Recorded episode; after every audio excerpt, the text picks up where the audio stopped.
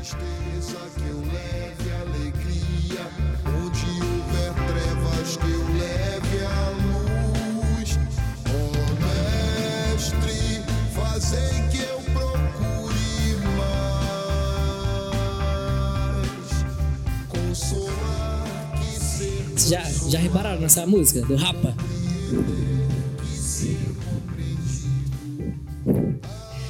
Muito doido, né? Esse é o mesmo, esse é o mesmo Rapa que canta as outras músicas dele também.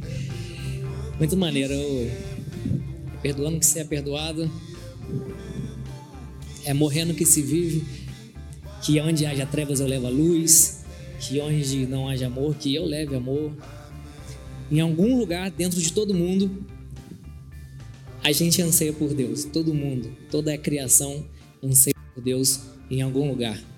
Toda a criação anseia por Deus dentro, em algum, em algum lugar. É muito maneiro. Essa música top. E assim, é, eu ouvi ela sem querer que eu estava ouvindo é, e umas músicas na playlist mesmo. E aí de repente começou tocar o Rapa. Eu falei assim, é o Rapa? O mesmo Rapa? Daquele? É, maneiraça. Eu curto muito o Rapa. Fazer o quê, né? Gosto muito. E essa música é maneiraça. Gente, bom dia, bom dia para vocês. Ah, eu, a gente terminou, né? A série, as séries expositivas que a gente, a gente teve no meio do ano, todo ano a gente tem. Falamos sobre Colossenses, sobre Tiago e foi muito maneiro. Foi realmente muito legal, né? Eu não sei vocês, mas quando quando a gente expõe um livro aqui nas séries expositivas, eu eu não leio mais esse livro da mesma forma nunca mais. É muito maneiro. Quando a gente expõe e eu percebo o ponto de vista de todo mundo e a gente se aprofunda, a gente aprende, a gente, né, é revelação com um pouco de interpretação e a gente se ajusta e antes de chegar aqui em cima a gente conversa normalmente, ninguém aqui está sozinho, a gente conversa sobre o que é falado e ou seja, é um conteúdo de muitas pessoas e toda vez que agora eu paro para ler Colossenses é muito diferente. Cada vez que eu paro para ler Tiago agora é muito diferente, porque eu, eu leio com uma profundidade muito diferente. Muito maneiro. E hoje a gente vai começar é, a falar sobre oração. Né? Vamos ter alguns domingos aí e a gente vai falar sobre esse tema, oração. E realmente, expectativa muito legal, muito boa.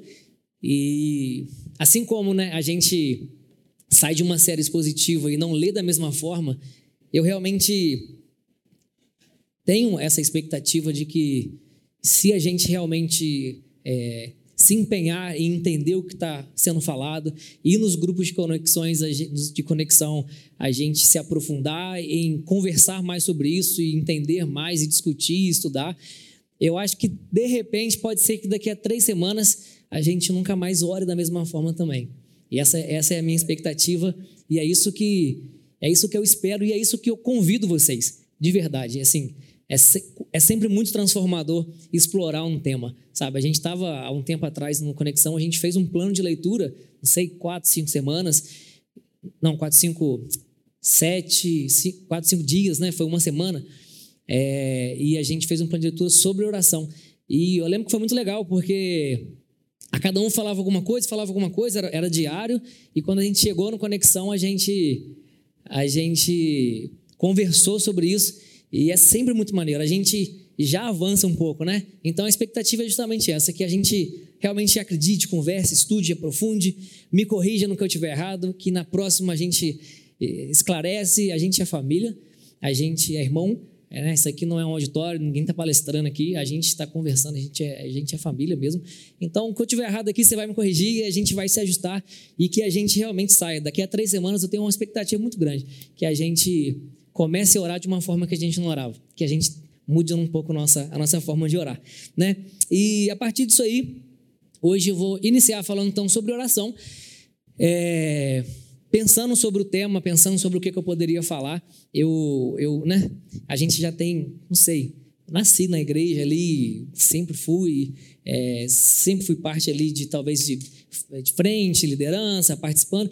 Então eu já ouvi muita coisa, então automaticamente eu já escrevi um negócio e quando normalmente a gente fala sobre oração, a gente fala o quê? Que a gente tem que orar, porque a oração ela nos traz poder, né? E isso é verdade. E a gente então segue essa primeira fase, frase falando o seguinte: para que você possa transformar pessoas, você tem que orar. E a gente segue falando que, que para você ser conhecido através das suas ações, para que Jesus seja conhecido através das suas ações no seu dia a dia, você teria que orar. E a gente continua, né? É, é o que a gente normalmente ouve, falando que se, se você quer pregar o evangelho com propriedade, com autoridade, e que quando você falar, é, realmente as pessoas sejam alcançadas por Cristo, você teria que orar. E normalmente é isso que a gente fala. Isso tudo é verdade. Isso tudo é a mais pura verdade. Mas, de repente, me veio a pergunta. Sempre quando eu vou trazer alguma coisa, eu pergunto para mim: por que, que eu estou falando isso? O que, que eu quero com isso? Sabe, ah, vou falar isso aqui, o que, que eu quero com isso? E eu cheguei nessa pergunta.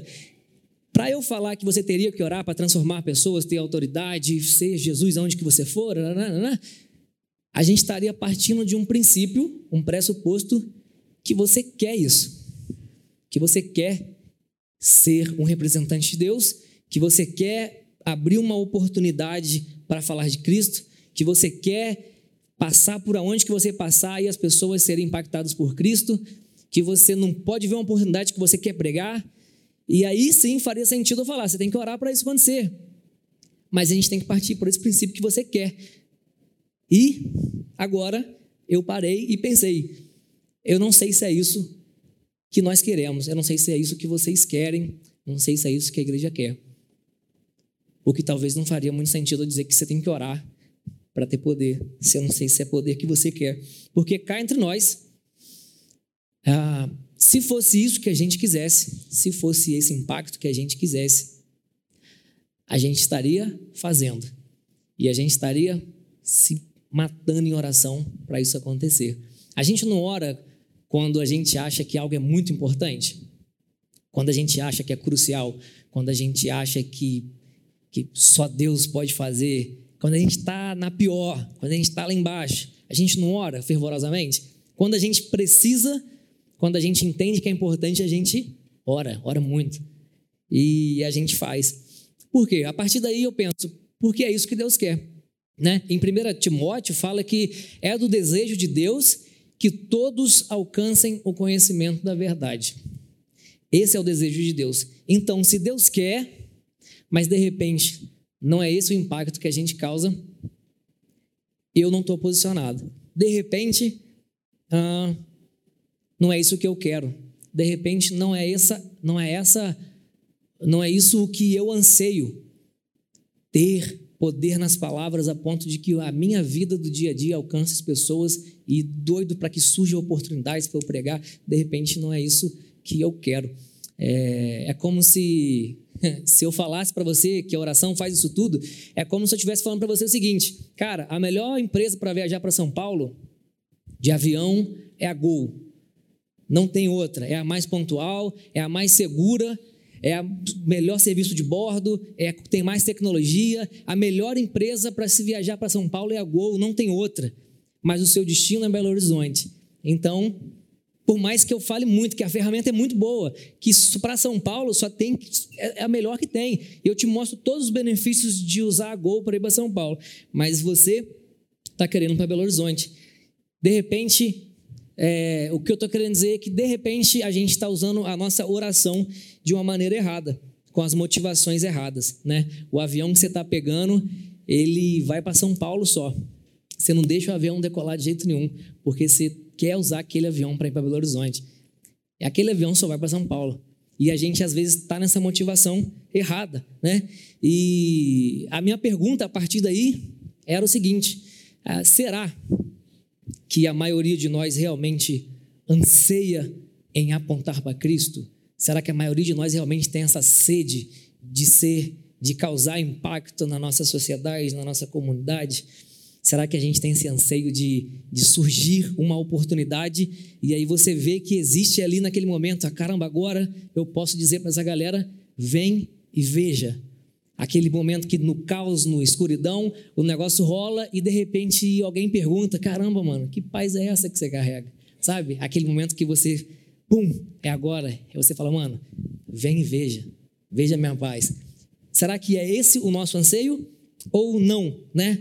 É, a partir disso aí, eu quero explorar sobre esse tema de oração, alguns pensamentos meus, né, sobre oração. E o desafio, como eu falei no começo, o, o, o convite, na verdade, é que a gente seja sincero durante essa série. Pelo menos hoje, eu quero realmente convidar você a, a ser sincero com as nossas intenções, com as suas intenções, para a gente saber aonde que está, aonde que a gente está, né?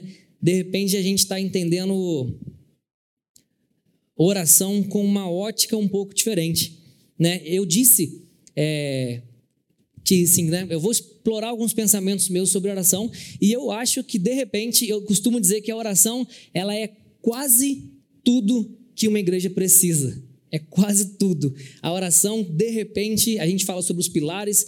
Pilar é tudo igual, tem a mesma importância, não tem um pilar mais importante do que o outro. Pilar é pilar.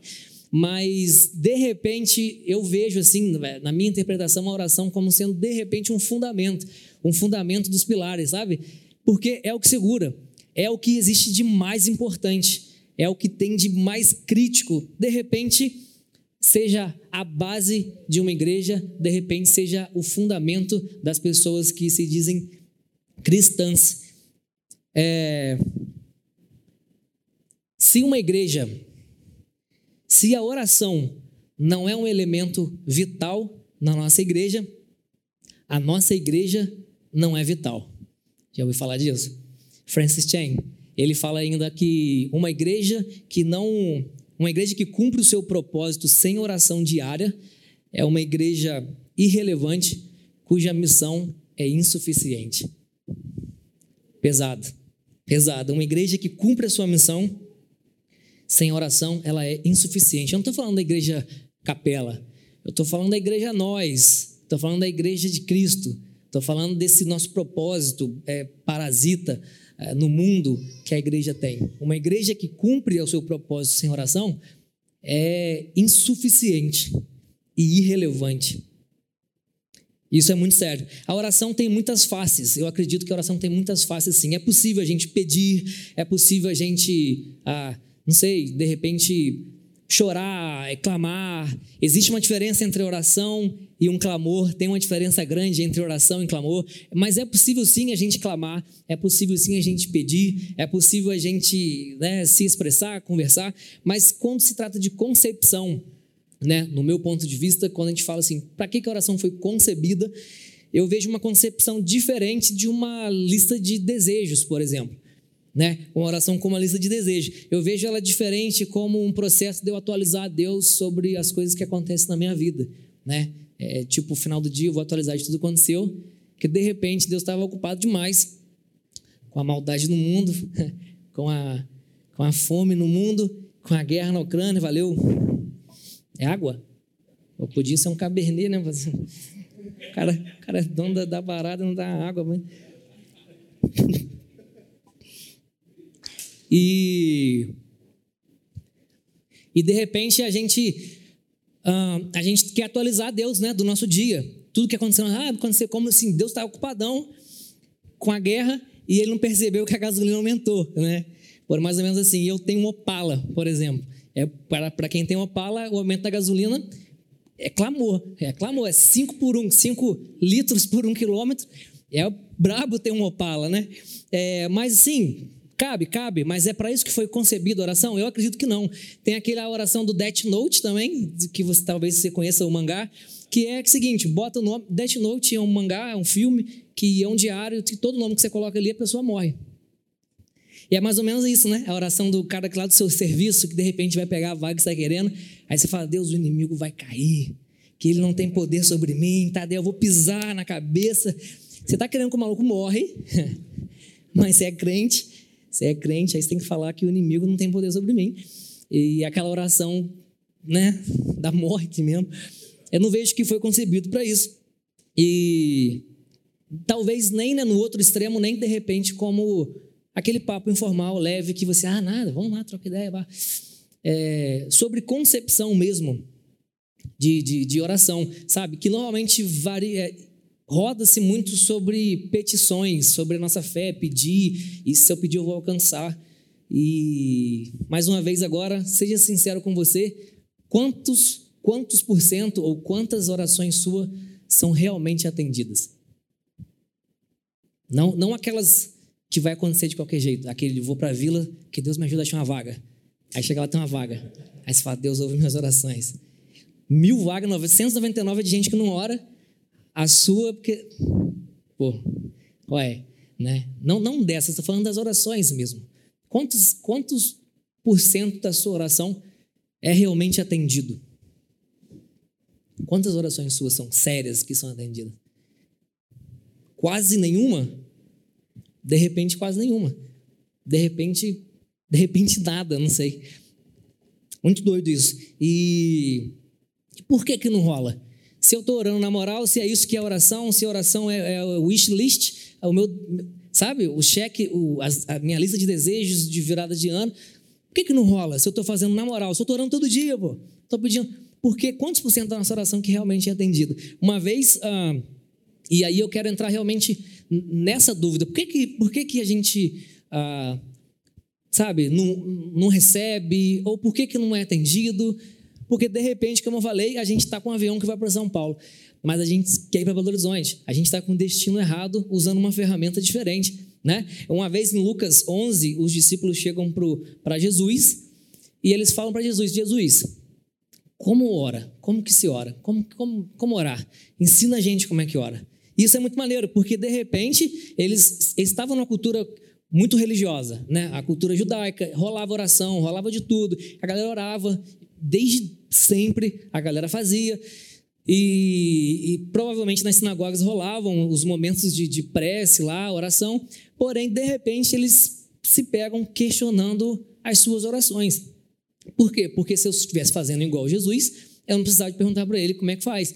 Eu já estou fazendo igual, mas de repente eles perceberam Jesus fazendo alguma coisa diferente. Eles começaram a entender que tinha alguma coisa diferente ali na forma em que Jesus orava. E ele fala o seguinte: Jesus, eu oro pra caramba, oro há um tempão. Eu vejo todo mundo orar. Eu, eu observo essa comunidade, a cultura ali judaica, todo mundo orando. E você faz uma parada diferente. Acreditando que Jesus é Deus, acreditando que Ele é o Messias, é muito melhor eu acreditar e seguir o exemplo dele. É muito melhor eu fazer igual ele do que igual a cultura. Então eles começaram a falar: Senhor, nos ensina a orar. Né? Alguma coisa estava acontecendo ali, de repente, menos, menos roteiro, de, repente, menos né, o script, menos palavras, talvez. Muito provavelmente mais intimidade. É... E a galera então pergunta para Jesus: Jesus, nos ensina a orar. Isso é muito maneiro. Mesmo que eles já, já estiveram andando com Jesus um tempo, já viram Jesus fazer um monte de coisa. Já estavam, não foi um negócio que surgiu, uma, uma parada nova. Já estava andando com Jesus, estava vivendo, e ele um dia fala assim: Cara, peraí, peraí, que você ora diferente. Como é que ora? E aí, ele, ele, Jesus ele começa a responder. Em Mateus 6, se você quiser acompanhar, a gente vai começar a acompanhar essa resposta de Jesus em Mateus 6, a partir do versículo 5, que Jesus fala o seguinte, né? É, como orar? Aí Jesus responde, então, primeira coisa, então, que eu quero te falar, é o que, que você não deve fazer. Mateus 6, versículo 5, ele fala o seguinte, quando vocês orarem, não sejam como os hipócritas, que gostam de orar em público, nas sinagogas, no ponto de ônibus, na porta da padaria, no, no, no viaduto, que está lá no dentro do ônibus lotado, 5 horas da tarde, convenientaço, que essa hora do ônibus não é hora, não é hora, todo mundo está muito com vontade de chegar em casa, cansado, suado. Não é para você fazer como os hipócritas, que começam, ele continua ali, né? Que começam a orar onde todos possam vê-los que eles começam a falar alto, eles começam a ter as expressões de santidade que ele tem, e eles começam a querer é, a mostrar e falar da sua santidade para o mundo ouvir. Ele balança a sua asa de anjo para todo mundo ver. É, é, mais ou menos isso. Ele fala assim: primeira coisa, o que não fazer? Não seja como os hipócritas. O que, que Jesus está falando aí sobre oração? Ele está falando o seguinte, cara: não existe tolerância para a hipocrisia. Não é que que, ah, não, beleza, você é pecador. Não, não existe tolerância para hipocrisia na oração. Sabe por quê? Porque Deus conhece o coração humano. Deus conhece as nossas intenções. Deus conhece toda a nossa verdade. até aquela verdade que a gente nem lembrava mais que é verdade, aquela que a gente mente para a gente, tanto que a gente começa a acreditar, até essa, Jesus sabe a real verdade daquilo. Jesus conhece o nosso coração, então não faz sentido a gente a gente fingir, não faz sentido a gente tentar mascarar, enganar. O volume da verdade do nosso coração é muito mais alto do que as palavras que saem da nossa boca. A nossa verdade, ela tem um volume muito mais alto do que as palavras que saem da nossa boca, não importa qual seja. É como conversar com alguém do lado do, do, do, do paredão da, da, Furacão 2000. Pode crer, tu, tu, tu, e você ali. Pode crer, balançando a boca. Não dá para ouvir. Isso aqui é o seu coração, tu, tu. E a sua oração é o que você está conversando com o cara. Sabe? Tipo, ah, Deus, obrigado porque o Senhor tem sido bom comigo. E o seu coração está lá, pum, você é mentiroso, mano. Você é enganador, pum, pum, altão no ouvido de Jesus, de Deus. Deus ali na frente da caixa de você e você fala, porque o Senhor é bom e eu entrego minha vida ao Senhor. Jesus está ouvindo o seguinte: eu sou enganador, pum, paredão da furacão. Eu sou mentiroso, eu sou, eu sou mal, eu faço mal para os outros. Eu estou enganando, eu sou adúltero, eu sou, eu sou ladrão, não sei. Mas é isso que está sensível aos, aos, ouvidos de Deus. É esse bum, bum da verdade do seu coração, não importa o que você fala. Por isso que não faz sentido. Então Jesus fala o seguinte: quando você entrar na sua oração, não faz nenhum sentido o que você está falando, mano. Para de tentar se enganar, porque me enganar você não vai conseguir. Eu moro na verdade, eu sou a verdade. Não tem como você falar mentira para mim.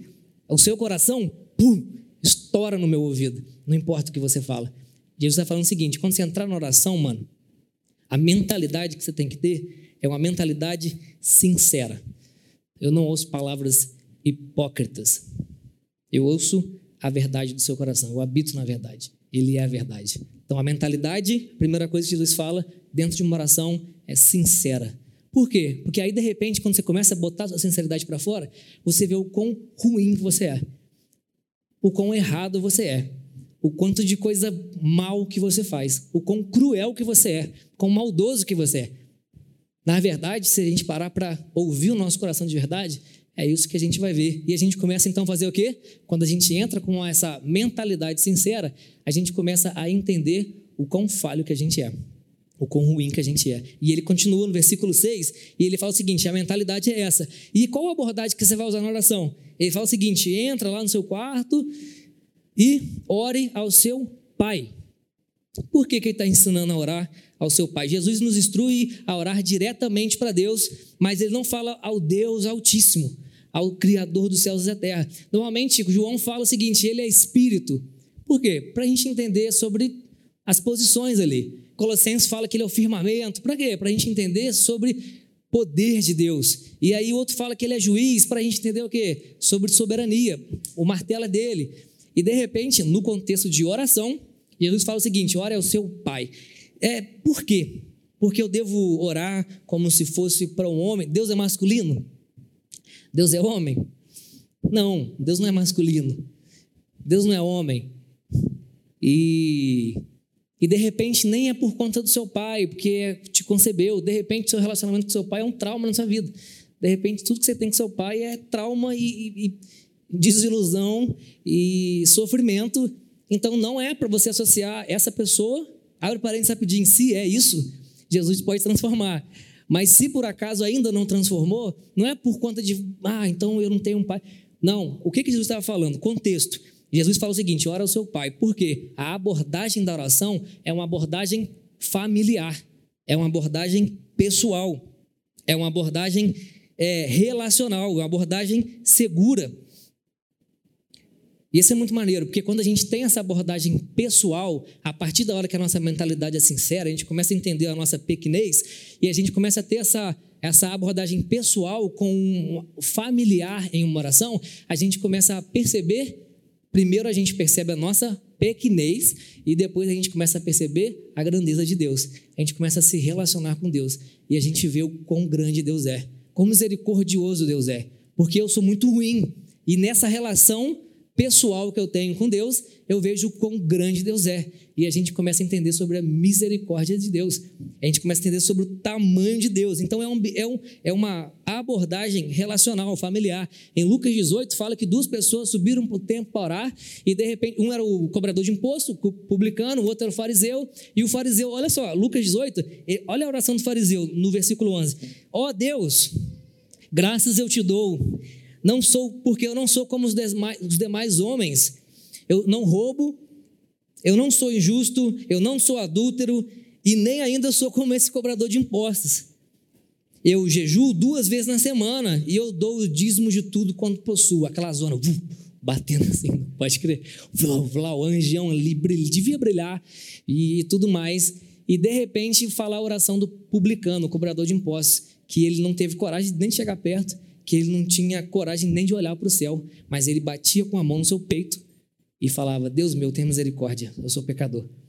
E aí Jesus fala o seguinte, cara, daqueles dois ali, o único que foi embora justificado foi o cobrador de impostos. Deus meu, tenha misericórdia de mim. Isso aí é uma oração? Isso é uma oração? Só isso? Deus meu, tenha misericórdia de mim. A abordagem pessoal e familiar nos leva à contemplação e à adoração. A gente, numa mentalidade sincera, se diminuindo, a gente, num relacionamento pessoal, a gente entende quem é Deus, a gente começa a contemplar a Deus, a gente começa a adorar a Deus. Por isso que, de repente, não dá para fazer um trânsito dirigindo. Por isso que ele fala, entra no seu quarto, tira um tempo, precisa de tempo. Ah, uma vida de oração, é no carro, no trabalho, ok. Isso aí também tem espaço para isso. Mas sobre oração, sobre é, realmente a concepção da natureza da oração, é sobre isso. É sobre parar, é sobre contemplar, é sobre adorar. E a partir daí, por que isso tudo? Porque quando a gente entra com essa mentalidade certa na oração, na nossa sinceridade, a gente percebe que a gente não é capaz de decidir nada sozinho. As nossas decisões boas é um empréstimo da graça de Deus. A gente sozinho não seria capaz de decidir nada. E a partir daí, a gente tem uma abordagem íntima e familiar e entende melhor a sua grandeza. E a gente começa a adorá-lo. A gente começa a entender que toda a razão está com ele. A gente começa a entender que tudo que é bom só vem dele. A gente começa a perceber que a rota de Deus, ela é perfeita e a minha é ruim.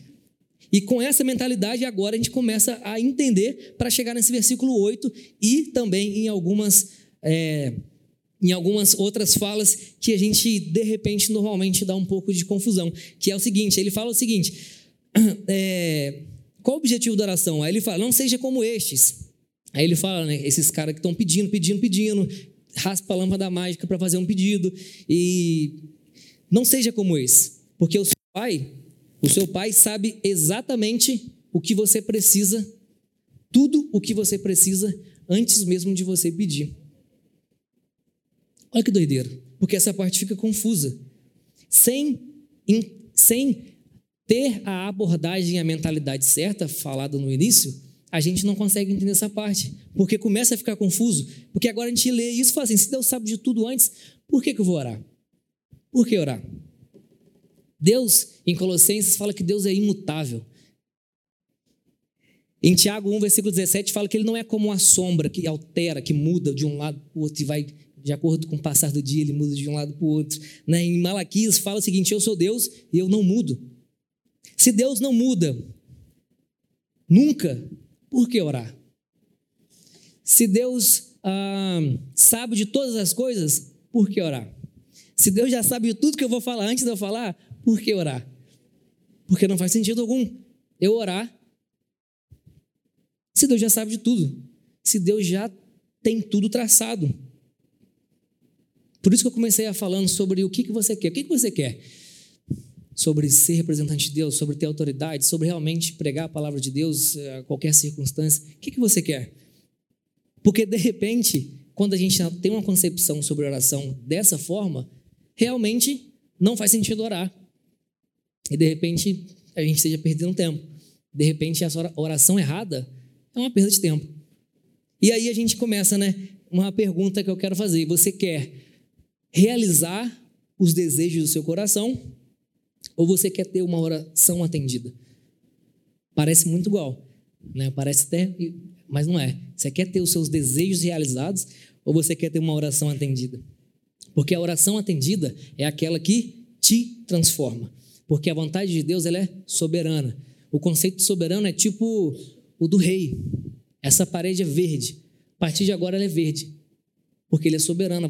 Quando ele fala, acabou. Agora minha camisa é verde. Acabou. É o voto de veto, é o a voto de veto do presidente. Mil pessoas votaram que sim. O presidente falou que não.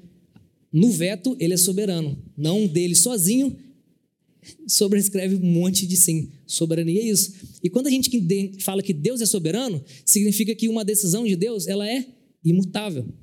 Então, se Deus não muda, por que, que eu devo orar? A gente é acostumado a falar sobre imagem e semelhança de Deus, que nós somos, fomos criados, e a gente começa a acreditar levemente que por sermos criados pelas mãos, e nananana, parece que tudo é sobre mim, parece que tudo é sobre a humanidade, mas não é. Tudo é sobre Deus, tudo é sobre Ele, não é sobre mim. E aí a gente começa a oração, é, quando a gente começa a oração da maneira certa, nós percebemos que o motivo da oração não é fazer Deus se mover por nós, mas se trata de nós sermos transformados através da nossa oração. Uma oração não muda o caminho perfeito e já constituído de um Deus soberano. Pegou essa? A oração não muda o caminho perfeito e já constituído de um Deus soberano. Deus não está construindo um amanhã. Deus já fez tudo. Ele não habita no tempo. Ele habita no hoje. O hoje dele é toda a nossa eternidade. Não tem tempo. Tudo já está feito, porque ele já habita lá. Então não tem como mudar um caminho de um Deus soberano. A rota está feita, Deus habita no tempo. E aí e aqui é a parada. O que, que então é oração? Por que, que eu oro? Porque a oração é a resposta, é a nossa resposta para aquilo que já é. Deus, Ele é. A nossa oração é uma resposta para aquilo que já é, já está decidido. A oração não traz Deus até nós. A oração ela nos leva até Deus. E isso muda toda uma trajetória, né? Por Deus ele é uma rota traçada. Conforme a gente ora da maneira correta, com a mentalidade certa, com a abordagem certa, nós começamos a contemplá-lo, a adorá-lo, entendermos que eu não consigo decidir nada realmente de bom por mim mesmo. E aí eu começo a entender que eu não vou alterar Deus para minha vontade, mas entendendo que Deus é perfeito e entendendo que eu sou imperfeito, eu me ajusto à rota dele, que já está feita, que já está pronta. O mistério é realmente entender sobre, sobre esse tempo. Deus não conta o tempo igual a gente. Deus poderia fazer em um ano o que levaria 100 anos. Ou Deus poderia usar todos os 100 anos fazer em 100 anos. E ainda assim não seria nada. E ainda assim não seria nada para Deus.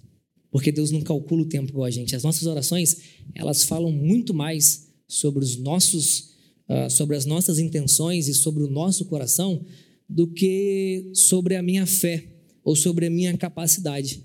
Olha que interessante, Jesus orou menos de 20 segundos para ressuscitar Lázaro. Jesus orou 20 segundos para ressuscitar Lázaro, mas ele vira uma noite inteira orando antes de dormir. Isso não é incrível? Em ambos os casos, Jesus já sabia a intenção de Deus. Mas em um dos casos, ele precisava de mais tempo. Jesus sabia que Deus ia curar Lázaro. Isso vai acontecer de qualquer jeito. Não tem porquê eu ele se gabar num movimento absurdo mas quando Deus fala que a intenção dele é ir para o seu quarto e orar em secreto, com uma abordagem pessoal, para adorá-lo, para contemplá-lo e para a gente ajustar a nossa rota com ele, isso é importante. Isso exige tempo. Uma noite inteira que ele gastava para orar, para ir dormir. Mas para ressuscitar Lázaro foram 20 segundos só de oração. Ah, mas Moisés mudou o pensamento de Deus. Você já deve ter ouvido isso, já deve ter lido isso, né? Moisés orou e Deus se arrependeu. Eu não sei se eu preciso de entrar nesse tema. A gente fala, Deus se arrependeu. Deus se arrependeu. Você consegue engolir essa aí? Deus se arrependeu? Deus se arrependeu, velho? Na moral, Deus falou que ia matar a galera, eu vou destruir esse pessoal porque eles levantaram o ídolo, eles não me adoram. Aí Moisés orou e Deus se arrependeu, mano. Doideira, né, velho? E aí no final a galera morre, ninguém entra na terra prometida. Doideira, né? E aí, arrependeu ou não arrependeu? A galera morreu. Nem Moisés entrou. A oração foi valeu ou não valeu? Não sei. Mas eu tenho certeza que Moisés, ele acaba a sua, a sua vida aqui. Última, a última fala de Moisés na Bíblia é o seguinte: mano, sejam fortes, sejam corajosos, não tenham medo de enfrentar, não fiquem apavorados, pois só o Senhor é Deus. O Senhor Deus vai com vocês e ele nunca vão deixar vocês. Sabendo a intenção de Deus, sabendo que Deus estava guiando a galera agora ali para ficar no deserto até a morte. Ele fala assim: fica tranquilo, galera. Deus, pode ir, que Deus está com vocês, eles não vão te abandonar, não. Deus se arrependeu? Ou a oração, ou a ação de Deus fez Moisés chegar na rota que já estava estabelecida? Ou será que Deus trouxe Moisés? Moisés, vem para cá, entende o seu lugar, mano. Pode orar aí, ora bastante. Quando você começar a me contemplar, você vai entender.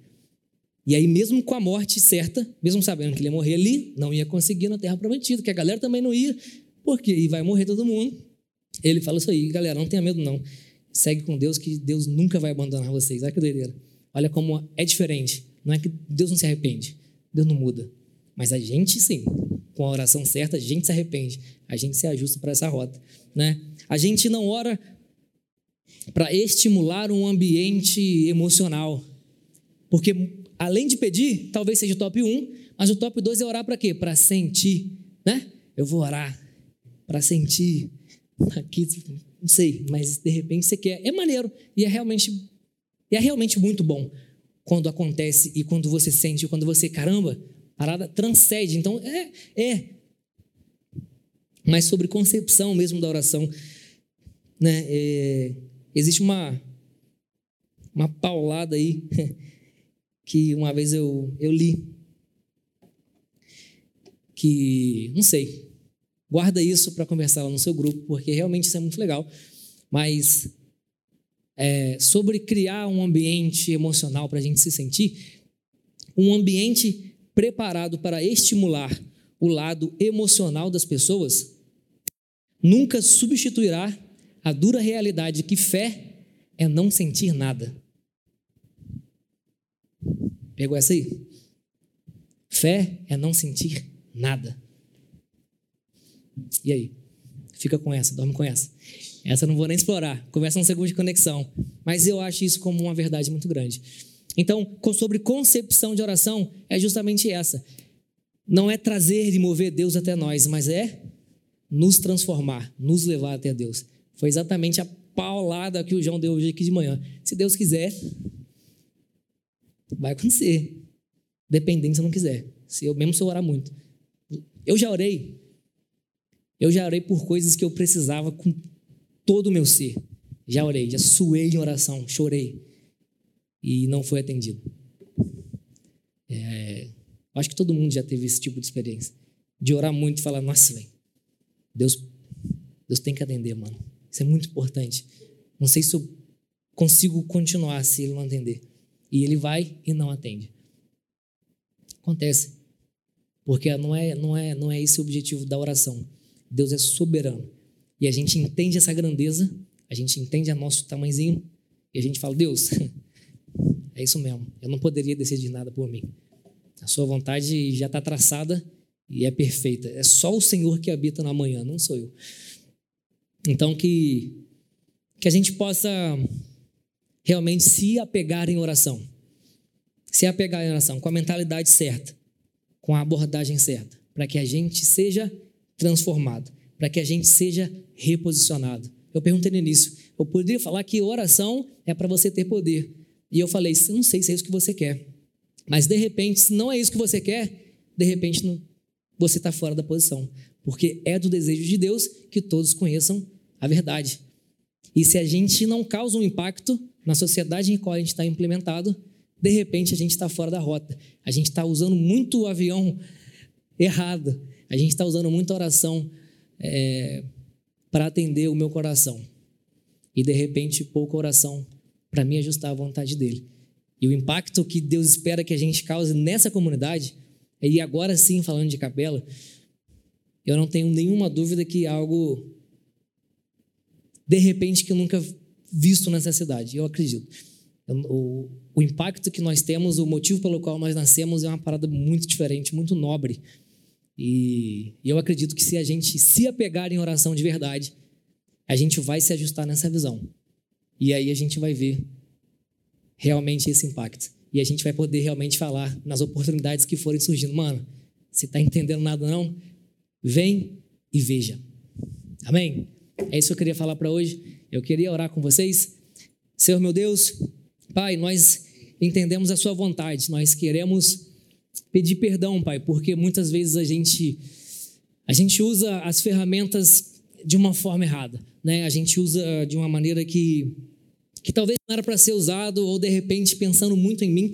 Eu acredito demais, Deus, que o Senhor é um Deus de misericórdia, o Senhor é um Deus de amor, que atende oração, que atende pedido, e isso é incrível, porque tudo que o Senhor precisava de ter feito, o Senhor já fez, e por tantas vezes o Senhor ainda atende a um pedido meu que de repente não era nem o melhor para mim, mas sei lá, o Senhor atende. Não sei nem porquê, mas eu te louvo por isso, porque isso é um pouco da sua misericórdia, da sua graça. E de repente atender um pouco sobre a nossa infantilidade, nossa imaturidade. E eu te louvo por isso, Pai. E eu quero é, te pedir que o Senhor realmente me lembre todos os dias sobre a necessidade de uma oração numa abordagem certa. Eu quero que o Senhor realmente traga à nossa memória todos os dias que eu preciso de orar, que eu preciso de me reajustar essa rota. Que às vezes eu não oro e por muitos dias eu não oro, Pai. E por às vezes que eu oro, de repente eu estou orando no sentido errado ou com a motivação errada. Mas eu peço misericórdia, Pai, para o Senhor. Que o Senhor realmente alcance essa igreja com o entendimento da verdade. Que que a gente seja reposicionado na Sua vontade. A Sua vontade é fazer com que todos alcancem um conhecimento da verdade. Pai, que seja através de nós. Que seja através de nós, Pai. A gente quer é, ter esse, essa vida de que exala a Sua presença a ponto de, de poder falar com propriedade. Vem e veja. Olha o que o Senhor fez comigo, olha o que o Senhor faz com a gente. E a gente sabe, Pai, que esse é o seu desejo. A gente quer se ajustar à Sua vontade. E a gente quer que a nossa oração seja uma oração eficaz. A gente não quer ser uma igreja irrelevante e insuficiente. A gente não quer ser uma igreja irrelevante, não quer ser uma igreja insuficiente. A gente entende que o Senhor é Deus sobre todas as coisas, o Criador dos céus e da terra. Não tem como um filho do Criador do mundo ser irrelevante. Por isso que eu te peço, Pai, que, que a gente tenha a humildade de entender a nossa pequenez e que a gente se ajuste a essa rota. Que o Senhor nos lembre, Pai, todos os dias da necessidade de oração. Essa é a minha oração. Que o Senhor nos lembre todos os dias. Amém e amém. Galera, valeu. Até mais. Tenha um bom domingo. Tenha uma boa semana. Que Deus te abençoe e até domingo que vem, que a gente vai continuar falando sobre oração. Até mais.